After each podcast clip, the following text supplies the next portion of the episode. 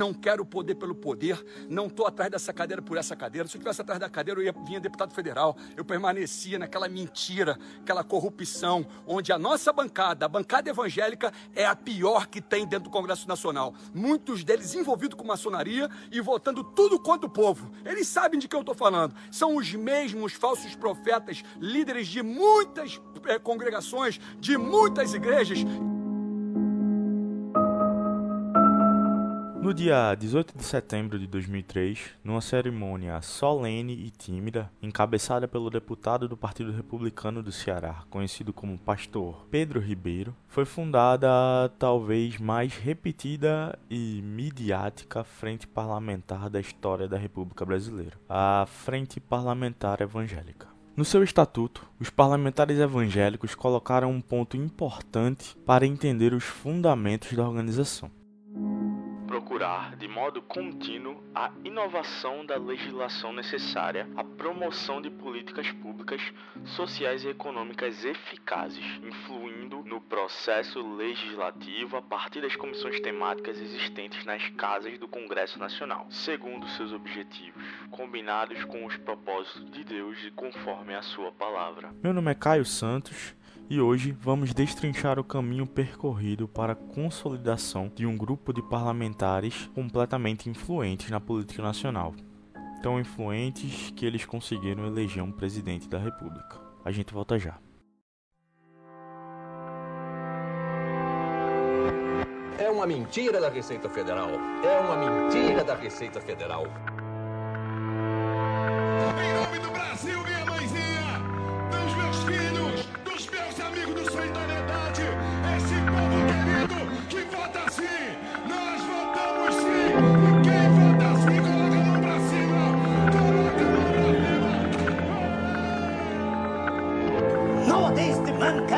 Watching, astonished, the extraordinary and unusual worldwide fact that moves daily as in a giant billiard table.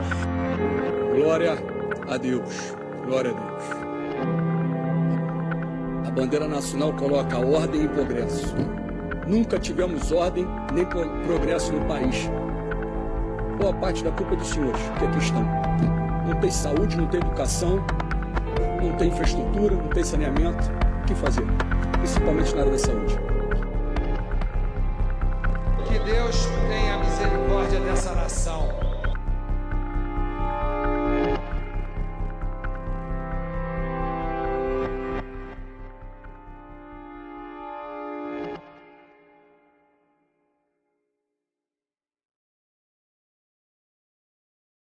O último censo demográfico no Brasil, feito pelo IBGE, colocou na nossa frente uma realidade expressiva. Se compararmos com dados de desde o início do século XX, é possível perceber o crescimento exponencial dos evangélicos dentro da população brasileira.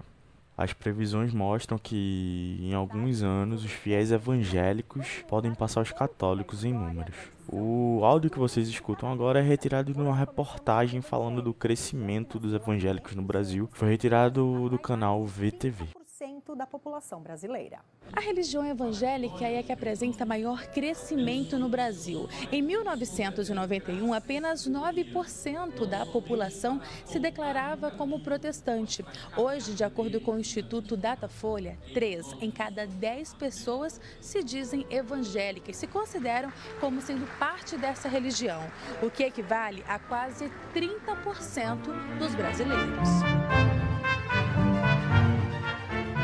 Por incrível que pareça, nas origens do evangelismo no Brasil, esse grupo estava associado à cultura liberal e aos liberais do país. Eles concentravam suas ações na promulgação de suas ideias nos centros urbanos que estavam começando a se formar no início do século XX, tendo a ótica de que era necessário atrair a população que se via marginalizada pela cultura hegemônica e rural da Igreja Católica no Brasil. Isso significa que desde o começo os evangélicos e protestantes se aproximaram da população pobre e negra do país. E essa relação continua até hoje. A relação fiel, dízimo e pastor é sempre muito explorada nas discussões. Assim que vocês vão ouvir o vídeo de um pastor evangélico que logo logo vai ser citado aqui como um político relevante no nosso Brasil. E coloca aqui na mão desse meu irmão, ó. Esse aqui, eu já, é a última vez que eu falo, Samuel de Souza doou o cartão, mas não doou a senha. Aí não vale. Depois vai pedir um milagre para Deus, Deus não vai dar, vai falar que Deus é ruim. Sim, querido. Mais um, mais um irmão. Amém? Pastor, tem gente que fala, pastor, mil eu não aguento, mas 500 eu aguento. Traga de 500. Você só não pode perder a bênção. Quem crê, dá um jeito. Já está. Isso, quem for Não é possível falar em evangélicos sem entender que existem muitas denominações. As congregações, elas são diferentes e acabam operando de formas diferentes também. É importante que se entenda que, apesar das diferenças, quando dentro das disputas políticas os evangélicos conseguem se mobilizar de forma poderosa e se organizam como talvez poucos grupos conseguem em volta de uma pauta ideológica específica. Desde 2003, a Frente Parlamentar Evangélica mantém números relevantes dentro da sua Constituição. Os números em média de integrantes dessa organização estão sempre próximos a, aos partidos com maior número de cadeiras no Congresso. Só como exemplo, na primeira legislatura constituíam 67 deputados federais e mais 3 senadores. Em 2007, porém, a bancada evangélica sofreu uma baixa. Os deputados que estavam ligados ao PL, o Partido Liberal, uh, se envolveram em escândalos de corrupção. A maioria dos políticos evangélicos se encontrava na base do governo petista e eles não passaram impunes pelo mensalão. Os dados nos mostram que a maioria dos políticos da Frente Parlamentar Evangélica se integravam no antigo PL, partido do vice-presidente José Alencar, nos períodos do governo Lula. O mensalão foi tão devastador que alguns partidos envolvidos se desintegraram, mudaram de nomes e entre outras coisas. No episódio futuro, a gente vai falar um pouco mais sobre esse período da política nacional. A partir de 2010, uma nova leva de políticos evangélicos surgiram aos já tradicionais sobreviventes, como João Campos e o Eduardo Cunha, fundadores iniciais da Frente Parlamentar Evangélica. Se juntariam à causa nomes como Marcos Feliciano, pastor eleito deputado federal em São Paulo. Aquele que a gente ouviu no áudio mais cedo, que falava sobre cartão de crédito e dízimos. A gente vai ouvir agora a voz do saudoso Eduardo Cunha, um evento de fiéis evangélicos coordenado pelo midiático e poderoso pastor Silas Malafaia, que nunca se candidatou de fato a um cargo político, mas sempre foi um ativista ferrenho dessa pauta. Paz do Senhor, meus amados. Pastor Sila Malafaia. Deus me colocou lá. Eu sempre digo, Sila, se Deus me colocou lá, Ele saberá sempre honrar o trabalho que Ele fez. Todos conhecem o que eu penso, qual é a minha posição e aquilo que a gente vai tentar sempre fazer valer. Muito obrigado, que Deus abençoe a todos vocês e afinal de contas, o nosso povo merece respeito.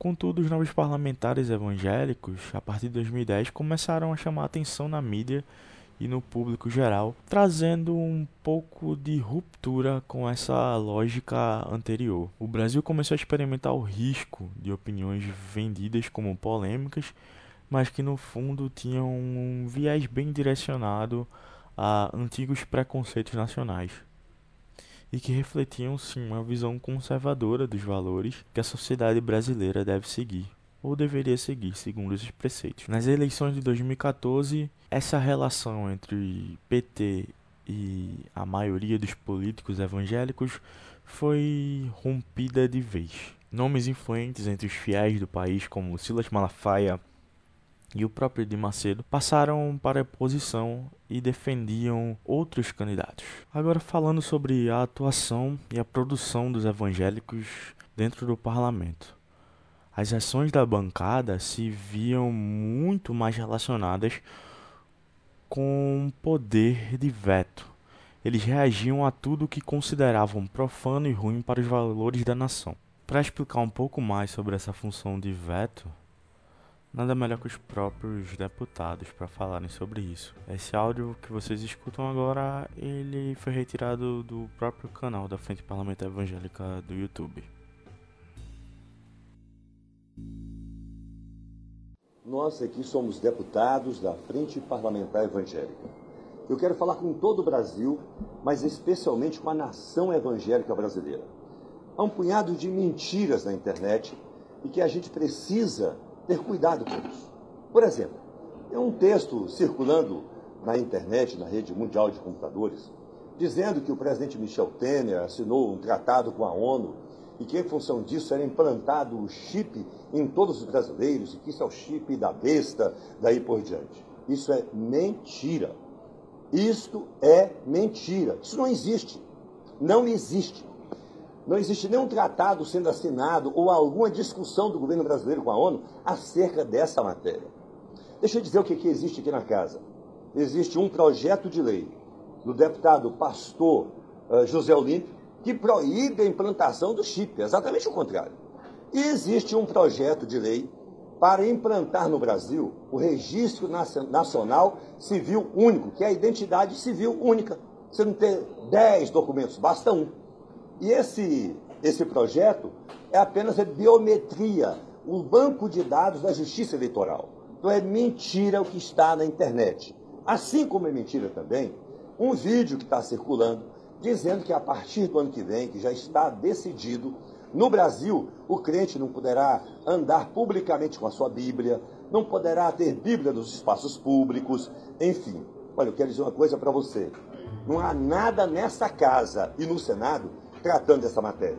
E se tiver, não passará aqui nem no Senado. Porque aqui tem homens e mulheres de Deus que são parlamentares e que zelam pela pátria, zelam pelo Brasil e zelam pelo reino de Deus.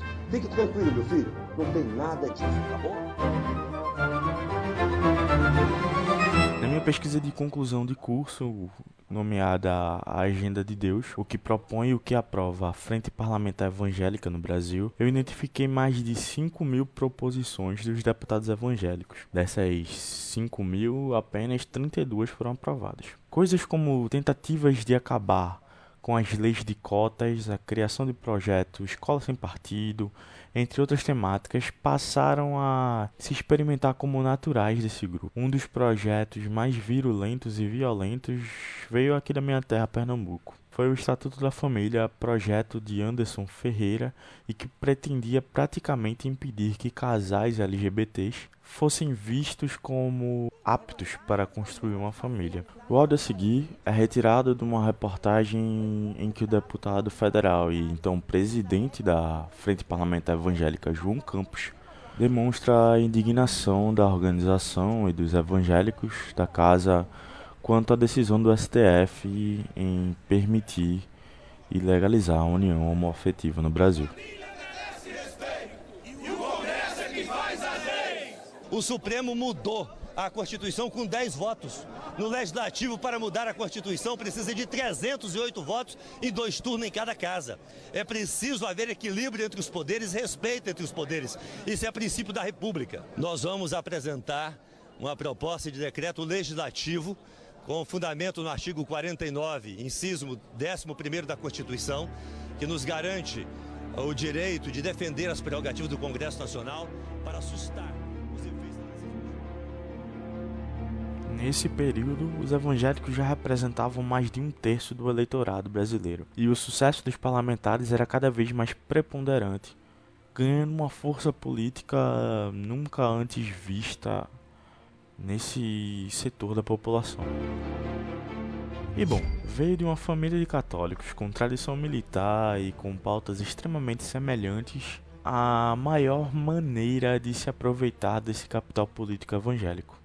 Os Bolsonaro perceberam uma oportunidade dentro desse eleitorado. De uma hora para outra, a família Bolsonaro e os políticos evangélicos passaram a funcionar como uma coisa só: carne da minha carne. Bolsonaro ganhou aos poucos o apoio de vários políticos e vários líderes de congregações virou próximo de nomes como o senador Magno Malta e o já citado Marcos Feliciano. Juntos, a bancada evangélica e os Bolsonaro apoiaram o impeachment de Dilma, festejaram sua queda, celebraram a ascensão de um herói para metade da população brasileira, o juiz Sérgio Moro, e celebraram também a Operação Lava Jato. Comemoraram juntos efusivamente a prisão de Luiz Inácio Lula da Silva e se prepararam para uma campanha árdua e, por que não, sangrenta. As eleições de 2018 marcariam a história do país.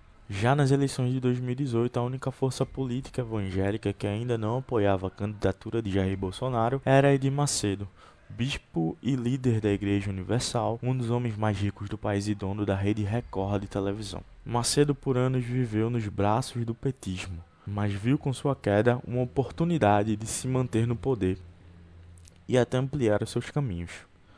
No primeiro turno, o partido dele, o PRB, o Partido Republicano Brasileiro, que concentra a maioria dos políticos ligados à Universal, apoiou a candidatura de Geraldo Alckmin do PSDB mas foi aos 44 do segundo tempo que o PRB abandonou o Tucano, que afundava em menos de 10% de intenção de voto nas pesquisas para apoiar o futuro presidente da República. Na semana que anunciou o apoio a Jair, as intenções de voto do candidato do PSL foram impulsionadas, beirando aos 40%. O áudio a seguir é de depois das eleições. Edir Macedo convoca sua congregação a jorrar bênçãos no nosso novo presidente. Sua Excelência, presidente Jair Bolsonaro, por favor, eu vou fazer uma oração por ele. E orando por ele, eu estarei orando por 210 milhões de brasileiros. Amém? Olha só que responsabilidade. Eu vou orar, nós vamos consagrá-lo como o profeta Samuel um dia consagrou o rei Davi. Nós vamos consagrá-lo. E eu quero pedir a sua ajuda na oração que fizer por ele, porque ele, tendo a direção do Espírito Santo, ele vai abençoar a sua vida. Amém? Se ele for fracassado, você será fracassado, nós seremos fracassados. Como nós temos sido fracassados por conta dos desmandos e desleixos e injustiças que nós tivemos nesse país até aqui. Então eu pediria que você ficasse de pé, em nome do Senhor Jesus. O senhor pode ficar. Sim, por favor. Aqui diante do altar, por favor. Presidente, aqui. Pode ficar aqui, junto. Aqui assim.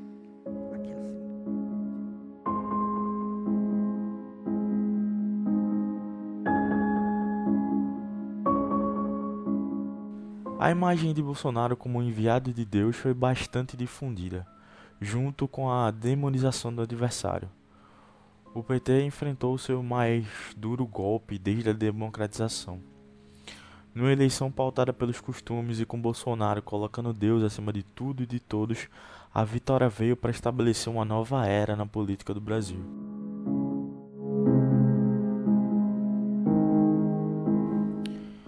Que vocês escutam agora é do senador Magno Malta, já citado anteriormente, na noite de vitória de Jair Bolsonaro numa oração que foi ao vivo para todo o Brasil. Nós começamos essa jornada orando. E o mover de Deus, e ninguém vai explicar isso nunca, o que acontece, os tentáculos da esquerda jamais seriam arrancados sem a mão de Deus. Chegamos, começamos orando e mais que justos que agora oremos para agradecer a Deus. Então vamos dar nossas mãos todos e vamos orar nesse momento. Senhor, meu Deus e meu Pai, nesse momento nós te somos agradecidos. Foram anos de luta, falando com o povo, pedindo a tua proteção, falando sobre família, falando sobre país, cuidado das nossas crianças, Deus na vida, Deus na vida da família, na vida do Brasil, lutando contra a corrupção, enfrentando tudo e todos. Esse é um momento festivo, mas mais que isso, é um momento de gratidão. Agradecer ao Senhor pelo que fez, levantou Jair Bolsonaro duas vezes, porque o Senhor não permitiu que a morte o tragasse no momento de expectativa e de sonho do povo brasileiro. Agradecer médicos, enfermeiros, ó Deus, os cuidados de todos aqueles que cercaram no momento mais difícil da vida dele. Ele está de pé. Ó Deus, a vitória concretizada. A Frente Parlamentar Evangélica é uma das mais famosas da democracia brasileira. Foi uma organização criada muito mais para barrar coisas que não os interessavam do que para propor projetos.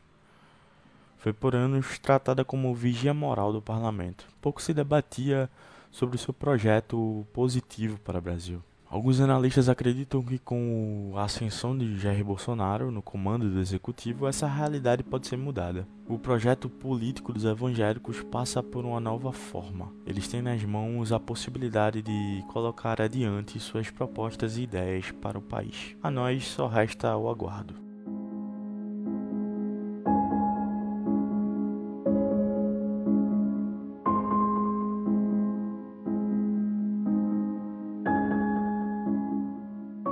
O podcast Política é Massa é uma produção autoral minha, Caio Santos, e distribuído pela Vendaval Catalisadora Social.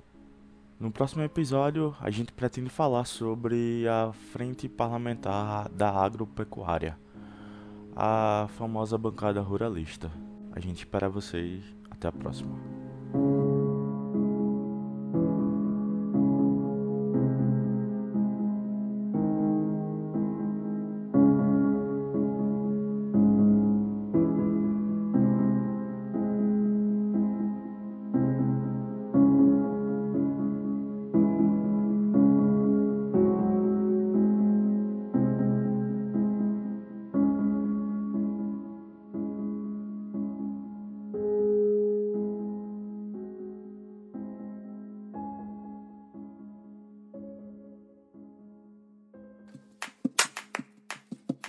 Esse podcast é editado pela Griot Comunicação Política.